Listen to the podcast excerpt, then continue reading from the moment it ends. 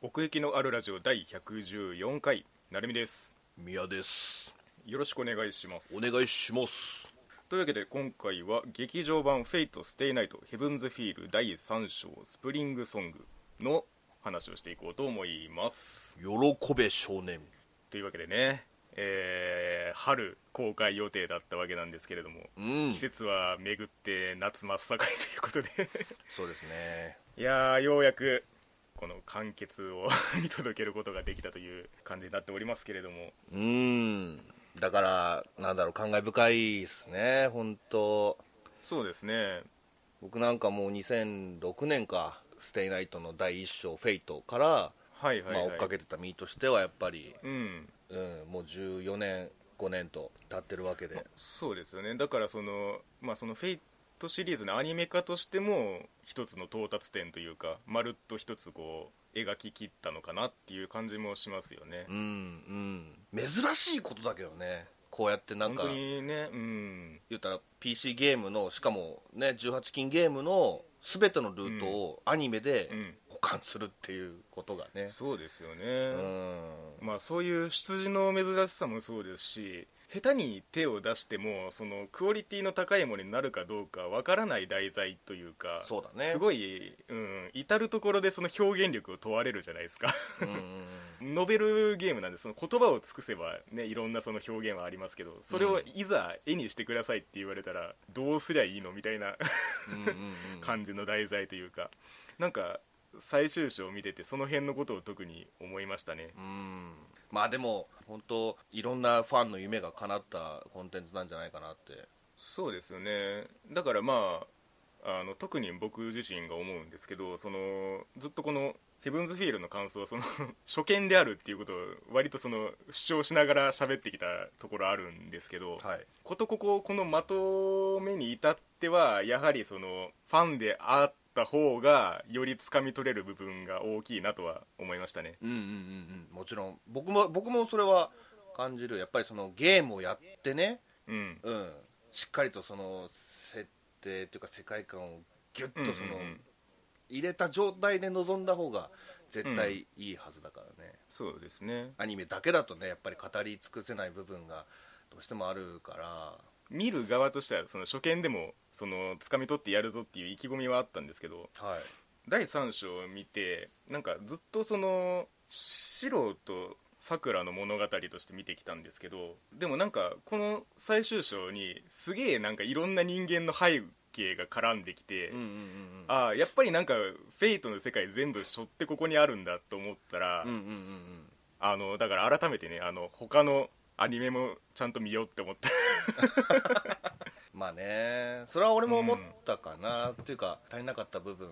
見たいしでもう一回も見たいし特にこのアニメで描くってなった時にそのトゥルーエンドというかその最終のルートをその要は一発でたどり着くみたいな感覚があるじゃないですかはいだからなんかそのいわゆるそのゲームシステム的なループ感っていうのがうんやっぱりこの乗っかりにくいんですよね初見だとはいはいはいはいなんかそれもあるなと思って、うんまあそんなこんなでそのまたしてもそのヘブンズ・フィールとしてはその初見の感想を話していくんですけれども、はい話としてはいかがでしたかそのまあ2章第2章を受けてのその思ってた部分とかなんかあったりしますかそうだね大体まあ思惑通りには運んだかなっていう感じ、うんうんうんうんうんで、まあ、さっき言ったようにそのいろんなその人間は出てきたりはするけどその素人さくらの話だって見た時に、うんうんものすごいハッピーエンドだったなってうんうんうん思えたのが良かったかな、なんかその2章の時点ではこうれん絶対、 よく終わらねえだろっていう感覚はあっそうだねだねそう成美もそうだと思うけど、うんうんでもそれがその、まあ、こういう形ではあるけどうんハハッピーエンドなんじゃないかなって俺は思いたいかなそうですよねだからまあそのさくらが至った結論としても罪の意識にその 押しつぶされるのは逃げなんだって最後に言ってましたけれどもうんそれでも生きろって、そうあのシロに言われちゃったからねそうそうそうそううんそれを抱えてい生きるんだよっていうね、うん、うんだからねそうもうこれは言おうと思ったんだけどこのなんだろうヘブンズヒール全体としてもそうかもあーでも三章かな三章は特にそうかなあの、うんもうさくらとシロのうん結婚式だよ俺は、うんうんうんうんそういう風に見えたなんかもう言うたら互いのそのいい悪いうんも全部知った上で、それでも一生、あね、連れ添って生きていかなきゃいけないっていう意味であははいはいはいさくらのそういう部分も含めて引き受けなきゃいけないしでさくらも罪を背負いながらも生きていくしそんで四郎のこともその受け入れなきゃいけないっていうそういう人間をも受け入れなきゃいけないっていうだから最後のさあのシーンのそのさくらに向かう四郎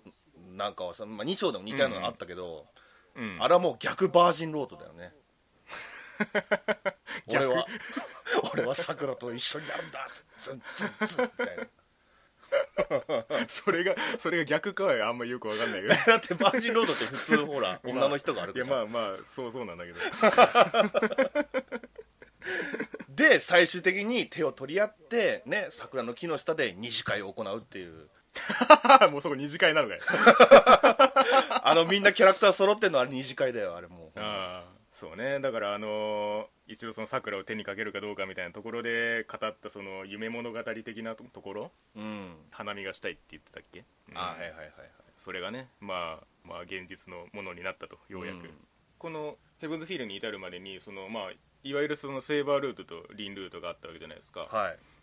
まあ、それを踏まえてなんかその辺のを経てる方からこそ見えるみたいな感じってなんかありましたあのねセーバールートもリンルートもあんまうりんシローが好きじゃなかったんだよ俺は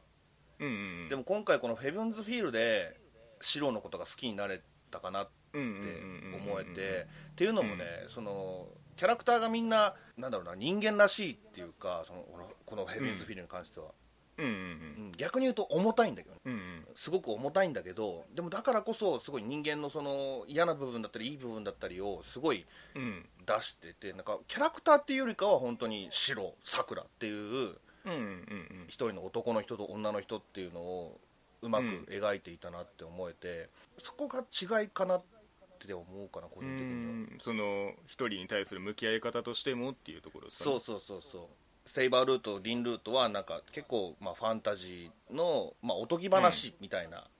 うんそうんうん側面が結構強いんだけど、うん、ヘブンズ・フィールはね、まあ、だからへ結婚式って言ったけど本当に一人の男と女の出会いから到達点までっていうのを描いてるな、やっぱりねその自分の正義を裏切ってまでっていうポイントが素人としてもでかいですよねせやねんなだからその他大勢ではなくその一人を選ぶのだというそうそうそうまあその方向性がより見えるところではありますよね切り継ぐとだから全く逆なんだよね、でもなんか2章の最後の方であのなんか言ってましたけどあの切り継ぐもエコひいき C だったんだよみたいなことがあってはいはいはいはい藤根が言ってたんだっけなああそうそうそうそうそうう、んうんうん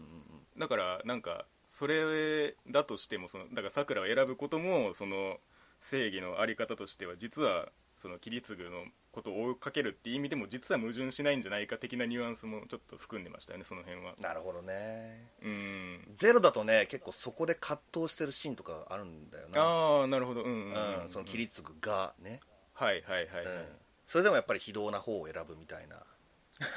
そうですよね、琴峰綺麗なんかも言ってましたけれどもその自らその捨てては拾っていくっていうその 拾いに行くみたいなうんうんうん非常に切り捨てることを平気でするぐらい狂ってるくせに うんうん普通の人間らしく幸福を拾いに行くっていう そのメンタル まあそういう意味ではあのーラストのそのライダー VS その黒セイバーの時に、うん最後その一瞬正気を取り戻すじゃないですかセイバーが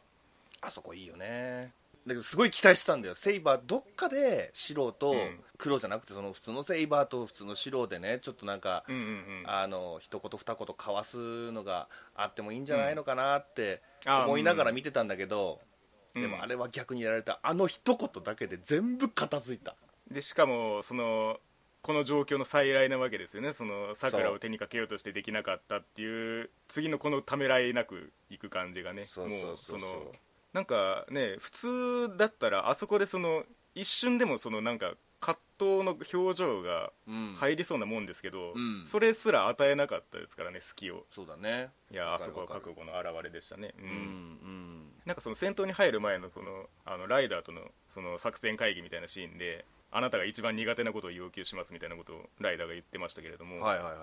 前のシロだったらなんか選べない手段っていうか うん自分が飛び出していっちゃうみたいなうんうんなんかそこもやっぱりその桜っていうその一点に向けて 変わっていってる瞬間ですよねそうそうそう俺はもう結婚するんだって決めたから もう結婚式では結婚するしかないわけだからねたどり着けねえことあんだっていう 敷き上げるためにそう、ね、でもそういう意味ではそのこのヘブンズ・フィールの間で白何回死んでんだって感じですけど ねまあね飛び飛び出しては殺され飛び出しては殺されの連続っていう タフボーイだよ本当。だからそのイリアに自分以外のことのために自分を犠牲にするなっつってうんでイリアがその自分を棚に上げてって言って「いやマジでそうだな」って 言ってお前」と思ってそう白は言っちゃうんだよね、うんでもそのイリアがまあこう最後に聞いてくるとはなっていう感じでしたねうんうんうんうんうんだからパンフに書いてあったけど、あの桜ルートではあるけども、うんイリアルートでもあるなるほどなるほどうんとも書いてあっはいてはいはいはいはいはいうんそうだね多分ゲームをやったらもっと如実,、うん如実にその辺は分かるんじゃないかなってそうですねうん映画の中でのその交流というかその交わした会話の数ってそんなに多くないからそうそうねうん、あんまりその、うん、絆の深まり深まって生き方みたいなのが見えてはないんですけど、うんうんううんん、それでも感じ取れるところはありましたね、うん、やっぱりうんバーサーカーのシーンとかじゃないそれはああうんうんうん、うんそうだねセイバールートもねリンルートもねバーサーカー、うんバーサーカーをあんなに掘り下げることなかったんだけどああなるほどねそう、んヘブンズフィールではちゃんとそのまあ一瞬だけどねちょっとまあ加工らしきものが見えて、まあ、バーサーカーのまさかのそあの英霊になる前の、ーあー、うんうんはいはい感じとかがね、剣出すためのあれねそうそうそうそううんあの辺とかもやっぱりイリアルートと言われるゆえんなのかもしれない しねバサが喋るんだって いうお前が守れそうねあのゼロでもい一瞬、んもうほんま最終話付近でうんうんうんうんちょっと喋ると、い一瞬しか喋らせてもらえないそうそうそうだってバーサーカー だもんそうだね確かにねイリアルートかなんかそのやっぱりイリアもさくらもまあ立場的には似たような感じだったってことですもんね、そうのん聖杯戦争のための 実験体じゃないけど、ああはいはいはいはいそうねうん、役割的にはなんかどっちでもいいみたいなことを途中言ってたじゃないですかイリアが、うんうんうんうんそういう目線もあったのかなっていうそのさくらを救うイコールイリアも救うことになるみたいな ニュアンスというか、んだからその生産のさせ方っていうのがなんかうん全部綺麗に収まったなっていう印象かなとは、確かにねいろんなそのこういうこの聖杯戦争というその戦争自体も言うたら、うんうんセイバーとねセイバーオルタと、あのライダーがさ戦うシーンなんかも、あれもううん決勝戦みたいなもんやんかうん なるほどねセイバー戦争セイバー戦争ちゃうわ、うん聖杯戦争ね うん、 確かに確かにね家庭がないがしろにされがちな聖杯戦争にあってはそうちゃんと決勝戦やるんだっていう そうだよ感じそうそうそうそうあれこそが ね、うんうんなんか勝手にいなくなんなみたいないつ もみみんなそうね。で、まあ、ちらっとさっき言ったけど、そのシロとイリアのその兄弟の関係だったり、そうだねうんリンと桜の姉うんあ妹ーそのうだ関ね係だったり、うんうんうんうんあと、うんまあ、シロと綺麗の関係性もね、そうですね、んやっぱりなんか綺麗がめっちゃ出てきたなっていう印象がありますねこの3章に関してはそうだね、セイバールート、リンルートではね、あの、うんあんまりそあの、ーうんうんうん重要視はされてない感じなんだけど、まあリタイア気味でもあるということですそようねそうそうそうなんかいろいろ知ってるおっちゃんなんだろうなみたいな 見え方はするんだけどうんうんうんうんうんそうそうだからその最後の最後でその綺麗が立ちはだかるっていうのはそのなんでしょう意外ではあったんですよ、うんうんうんうんうんそのあんまりその琴峰綺麗のパーソナリティを僕はあんまり知らなかったんでうんう、んうんどこに執着があるかっていうのをあんまりその捉えてなかったからうんいやあそこなんだと思ってね俺もれ嬉しかったね琴峰秀好きだからそのアンリ・マイヤの存在っていうのは、うんここが初出しなんですか、そうだと思うアニメを見る限りでは、なるほどね、うん、今がこれ第4回になるんでしたっけこれ5回だね第 5, 5時か5次戦そううねんでゼロがゼロは 4, 四勢4 4か、うはーんそうそうだからそういう意味ではなんかあの、まあ、造形含めですけど聖杯戦争の原点みたいなものがめちゃめちゃ描かれてんなとも思っててはいはいはいそうねうん その辺はねなんかあんまり深く見なかった な俺うんちょっともうさくらとシロにすごい集中してたっていうかなるほどねうんごめんねその辺は途中ね祖先がいっぱい出てきてましたけどそうあの辺もねちょっと難しいじゃん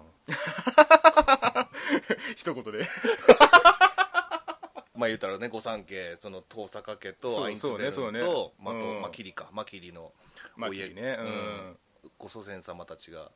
そうそう集まって しあれシンジかっつってそうそうそうんなわけねえだ ろっていうまあまあ真珠はね一応祖先のほらねうんうん血筋だから血をちゃんと引いてる人だからねそうそうそうそう、うん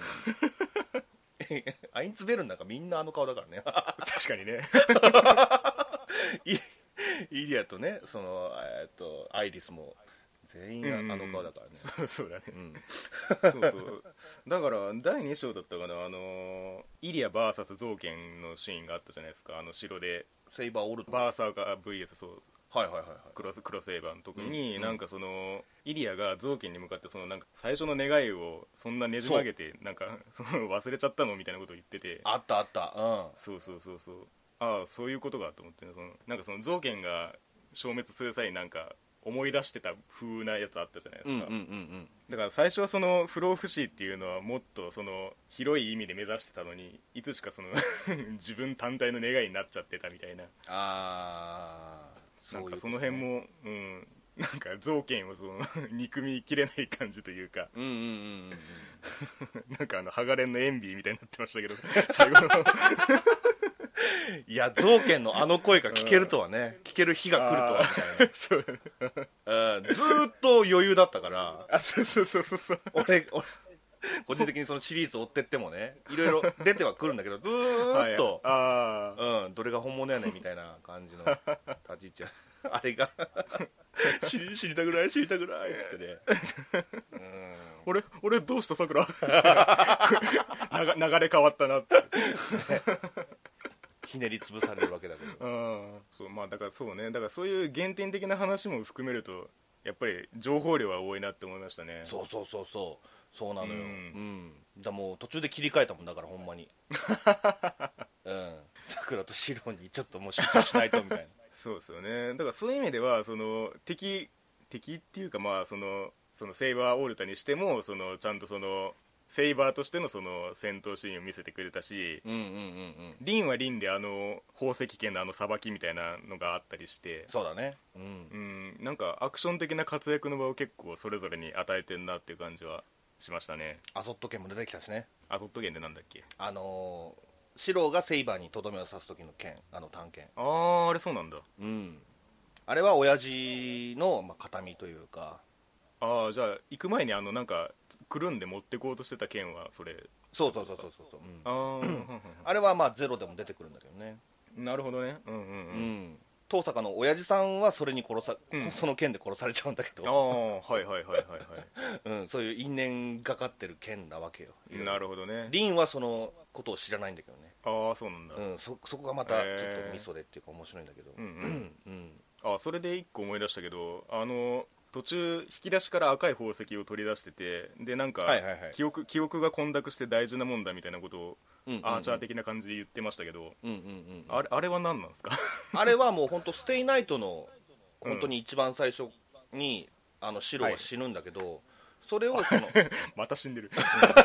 それをあの宝石で助かってるみたいな、ああそうなんだうん思い出があるんだよねそれはまあへーリンからもらったものなんだけど、うんうんうんうんまあ、その宝石最後だまで持ってかなきゃみいたいなうんなそうそうそうなんかあれで最後なんかアーチャーとそのシローが混じり合ってなんとか助かった的なニュアンスになってま したけどだからその辺が難しいんだよねその本 当ねアーチャーとシロがね本当難しいんだよね僕もぼんやりと噂は聞いてますけどうん存在のややこしさの そうクソむずいんだよこれ本当にクソむずいって言っちゃった よでもあの宝石は、うん、関係してると思うよでそれが凛のものだし、うんうんうん凛の魔力が含まれててそのなんか一回蘇生ができる的ななんあか能力をーなるほどね持ち合わせてじいゃるあ魂をとどめるのに寄与したっていう感じかな、うんうんうんに近いと思うけどね 俺もねそう一ね回見てるんだよどっかで、うん素人あっちゃ、うんややこしいなと思って調べたんだよ、うんで一あー回納得したのは覚えてんの よ、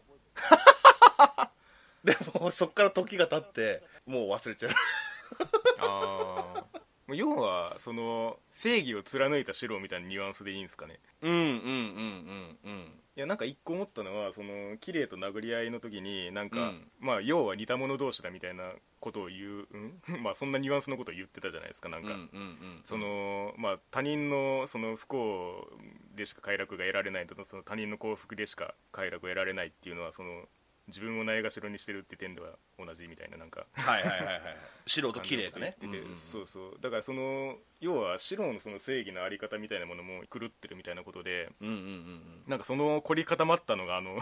アーチャーのあの性格なのかなって思ったりはしましたねはいはいはいはいはいいやなんか結構そのアーチャーがシロに厳しめな当たり方をするじゃないですかそうだ常にねうんうんうんいやだからなんか自分で自分を許せねえのかなって思ってあーうん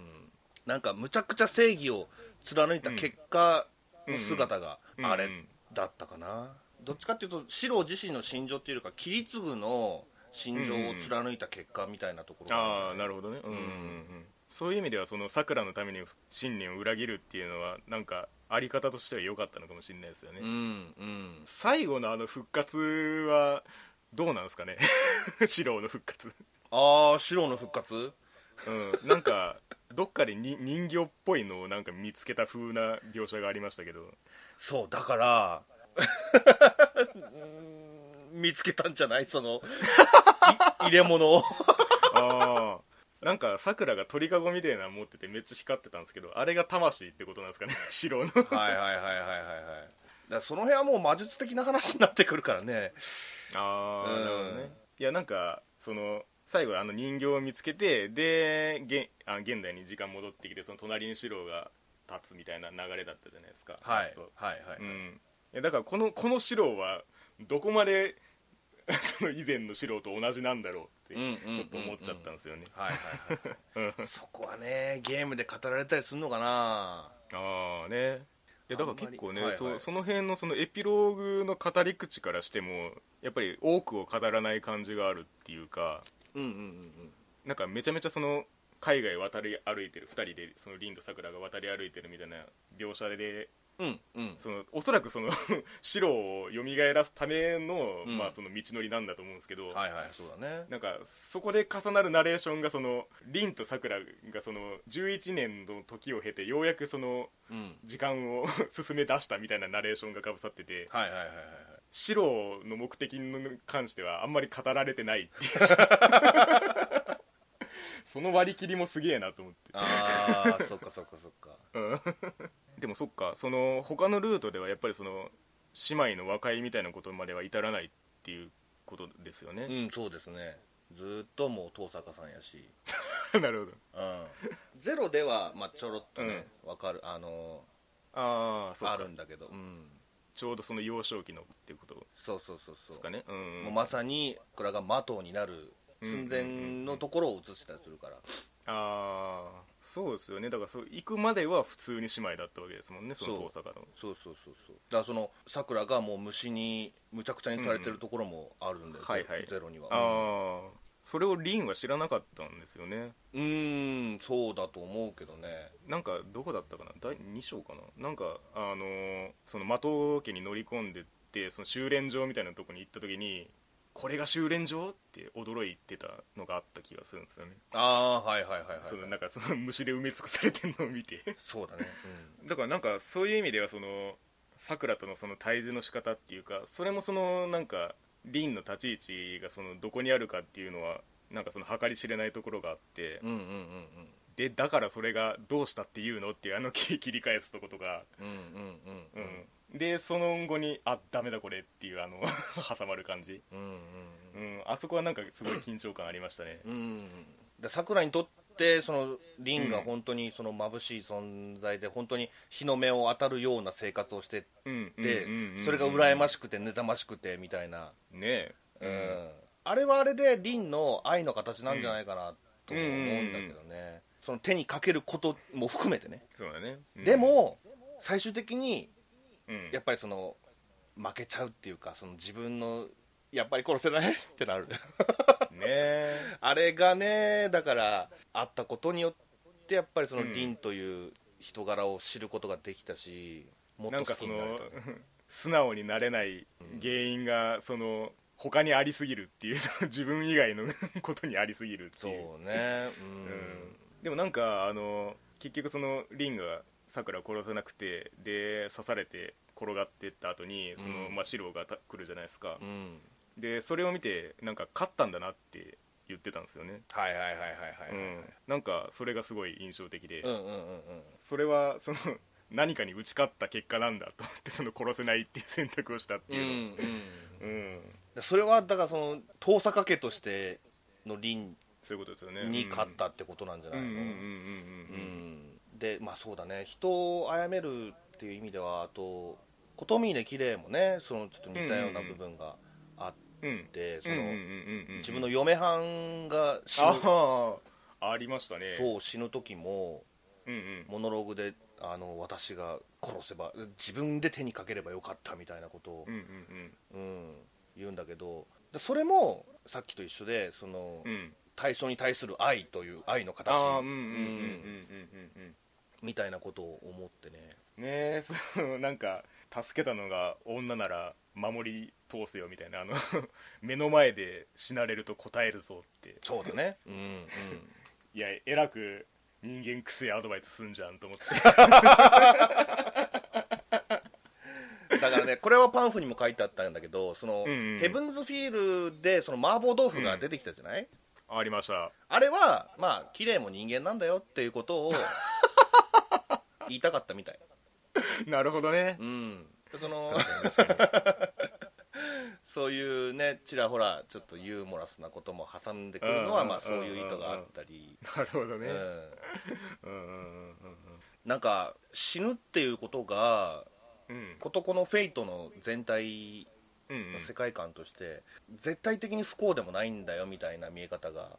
うんうんうんするっていうか、うんはいはいはいだからその、まあ、それはシンジに対しても言えるんだけどうんうんシンジも、まあ綺麗と似てるっていうわけじゃないけどその、まあ、うんこの家と合わなかったっていうかこの世界が合わなかったっていう意味ではうんあそこで死んでもよかったんだろうし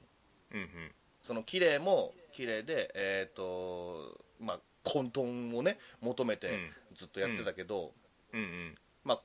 し死んだことによって、まあ、そのうん世界から解放はされたわけじゃない、うんうんこの世界からはうん自分のその求めるものとその世界が噛み合わないわけだからさうんうんうんうんそういううーん一つのメッセージだったりもするのかなっていうその死死イコール不幸ではないみたいななるほどね、うんまあ、そういう意味ではなんかその途中ちょこちょこ言ってましたけどそのさくらはその死んだ方が救われるんじゃないかみたいなニュアンスのことを結構挟むんですよそうねそうそうそうそううんんだからそれでも生きろっていうのはやっぱりその四郎のエゴであるっていうところがあっそて、やねだからこそ貫き通す意味があるっていうね、うんだから城を好きになれたのよそうですねだからそうじゃなかったら未来でさくらは幸せだって言えないからね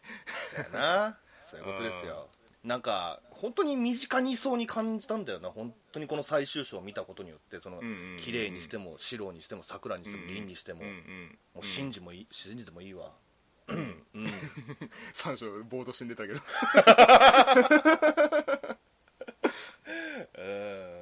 なんかそこがねそのうん人間性を本当により強く感じたしでいろんなものがまあなんか失われてるしそのなんか、最終的にあの形になったのはもう結果論と結果論なんですけどはいでもなんかそうなる未来ってあれしかなかったんだろうなっていう感じがしてそうそうそうそうそうそうそうね、うんそれもまたね、うん、いろいろ覚悟はしてたんだよ俺本当にそのもう桜は死ぬんじゃないかなとか、うんうんうん白は死ぬんじゃねえかだとかうんなんかそのあの闇落ちバーサーカー戦の時にそのアーチャーの腕解放しようとした時にそのイリアがなんかシローがなんでそこまでしなくちゃいけないのみたいなその何にも悪いことしてないのにみたいなことを言うんですけど、うんまあそうだよなと なんなんでただ一緒にいるだけのことがこんな難しいんだみたいなうんうんうんでも結局あれですよねだからそのアンリ・マユを目覚めさせるっていうかその聖杯としてのその器をになるスイッチを押したのはシローの存在だったっていうことですよねうんうんいやだから本当にその矛盾はらんだスタートっていうかその、うんうんうんあれ最後ライダーはどういうことなんだろうねあーなんか多分ですけどはどどこだったかななんかあのまだ残ってるサーバントいるのにもう満たされちゃったんだ的なことをイリアがさくらに言ってたとこがあったと思うんですけどいはあはあはあはあギルガメッシュ食ったじゃないですかうん印象で、うんなんかそれで規定を超えて満たしたからサーバントいらなくなったみたいなことかなってうーん聖杯戦争のシステムをそのイリアがそのリンとシロに説明してた時にうんなんかマスターはなんかおまけで要はサーバントをこっちに呼ぶことが生贄として呼ぶことが重要なんだみたいなことを言っててうんうんうんうんんでそのマキリのその霊樹の力でそれを制御するみたいなはいはいはい話だったと思うんですけどうんだから結局その聖杯を満たす生贄の数が7体だったみたいなニュアンスうんうんうんうんで満たされてそのなんか用済みになったらもうなんか そのままいいていいみたいいていいな、うんなるほどねどっちでどっちでもいいよみたいなあまあでもギルガメッシュ実際受肉してたしねーうんそうそうなんかそういう意味ではその 残る場合もあるよみたいなことなんですかねうんそうそうそうそうなんかその辺はちょっと重なったかなまあでもだから本当に考えてみたら、まあ、2章、うん1章でも似たようなこと言ったけどその、うんうんこの3つのルートでルートで全部のサーバントがしっかり活躍してくれてるのうんうんがうん見事だなって思うねなるほどねだってレライダーなんか本当真っ先に死ぬからねセイバールートでは本当使い手によってこうも力の差が出るかみたいなあそうそうそうそう速攻死んねんか学校でいやそれ第第一章見た時もまあ速攻で死んだなって思ってたけどああまあまあ確かにね、うん、でね3章まで来てみたらなんか最後まで生き残ってね 決勝戦までそう決勝戦までいやぜひ見てほしいね成海にもてか俺もまた見たいしねうん 改めてちゃんとふ触れたいなって思いましたねうん本当にねこの3章見終えて思ったのは、うんわあすごい良かったなっていうよりかはなんか本当うに、んはあ終わったっていううんうん気持ちの方がすごく強くて、うんうんもっとフェイト世界観 世界観だって世界 観に浸りたいなとも思えたし、うんうんうんその原点この「ステイナイト」こそがその原点なわけで,、うんでそれが今終わったんだっていううんうんうんことがね